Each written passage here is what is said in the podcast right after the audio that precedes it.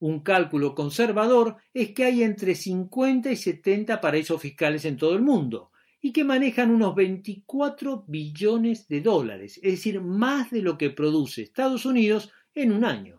Más de la mitad del comercio mundial pasa por paraísos fiscales. También los bancos son grandes usuarios de los paraísos fiscales, como se vio en la gran crisis económica de 2008. Y la pregunta es cómo comenzó esta gran red de la corrupción financiera que ahoga la inversión social en salud, en educación, en seguridad y en infraestructura, en Justicia Impositiva comenzamos hoy una breve historia de los paraísos fiscales que nos llevará del legendario pirata Sir Francis Drake a los nazis, la deuda externa latinoamericana, el estallido financiero de 2008 y el futuro. El primer paraíso fiscal fue un territorio de ultramar británico, las Islas Caimán. Descubiertas por Cristóbal Colón, las Caimán terminaron ocupadas por el explorador y pirata Sir Francis Drake, que las bautizó con su nombre actual. En el siglo XIX, y en recompensa por la ayuda de los habitantes de Gran Caimán a una flota británica, el rey Jorge III prometió que nunca pagarían impuestos. Y así fue. Hoy las islas, con 60.000 habitantes, con 80.000 compañías y sus bancos, tienen más de un billón de dólares. No está mal, ¿no? En su libro Las Islas del Tesoro, uno de los grandes expertos mundiales sobre el tema, Nicholas Jackson, ha rastreado la vida de los paraísos fiscales, desde sus orígenes hasta el presente. No hay consenso sobre la definición de un paraíso fiscal, para mí se reduce a dos palabras, llevar el dinero a otra parte para escapar de las reglas que no nos gustan. La primera fase eran las islas de los piratas que funcionaban como escondites para el tráfico de ron y otras cosas. La isla del tesoro, el libro de Stevenson, se cree que eran las Islas Vírgenes Británicas, donde no había un Estado de Derecho, y las autoridades locales estaban de acuerdo con los piratas. Les decían, traigan su dinero y no los vamos a molestar, pueden hacer lo que quieran.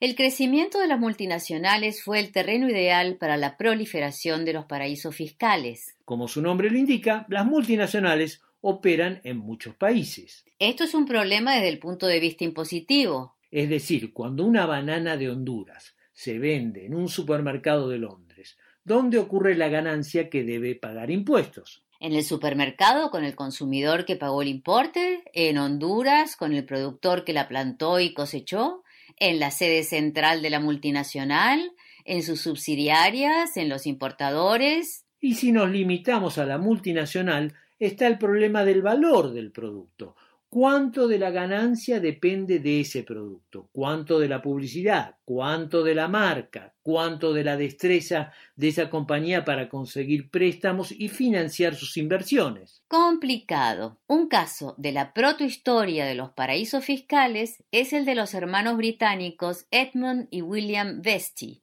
que a fines del siglo XIX comenzaron un gran imperio con la producción y comercialización de la carne. Con el tiempo, los hermanos llegaron a tener un pie en todos los eslabones de la producción y comercialización.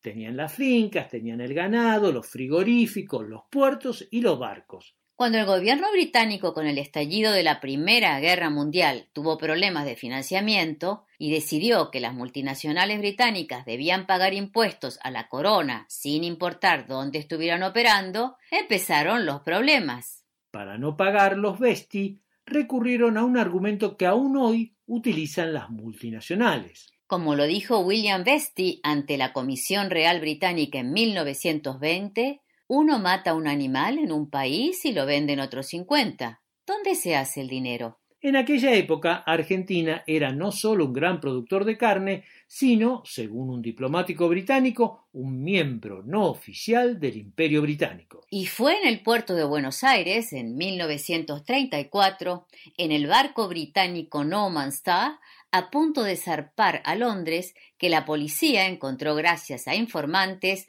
20 cajas con documentos escondidas debajo de un fertilizador de guano. Estos documentos tenían la estrategia financiera para no pagar impuestos que usaban los hermanos Vesti en Argentina y en el mundo entero.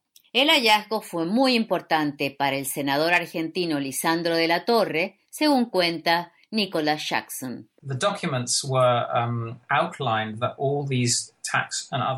Los documentos tenían todos los datos sobre las distintas estrategias impositivas que tenían los Vesti. Pero por su naturaleza, Argentina necesitaba la cooperación de otros países. La Cancillería británica se interesó en estos documentos y colaboró, pero los Vesti fueron implacables y finalmente la investigación se diluyó en la nada. El senador de la Torre, que había iniciado la investigación, se suicidó en 1939 y en su nota explicatoria expresó su desilusión con la raza humana. Nicholas Jackson, autor de Las Islas del Tesoro. Los Vesti y sus descendientes siguieron en lo suyo.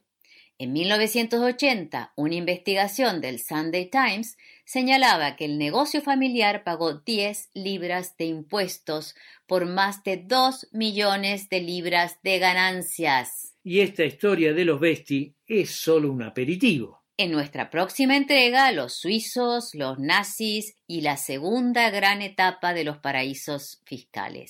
Pero llegó el momento de despedirnos. Desde Londres, sede de los paraísos fiscales, los saludan Marcelo Justo y Marta Núñez con Justicia Impositiva, un programa de la Red de Justicia Fiscal Tax Justice Network.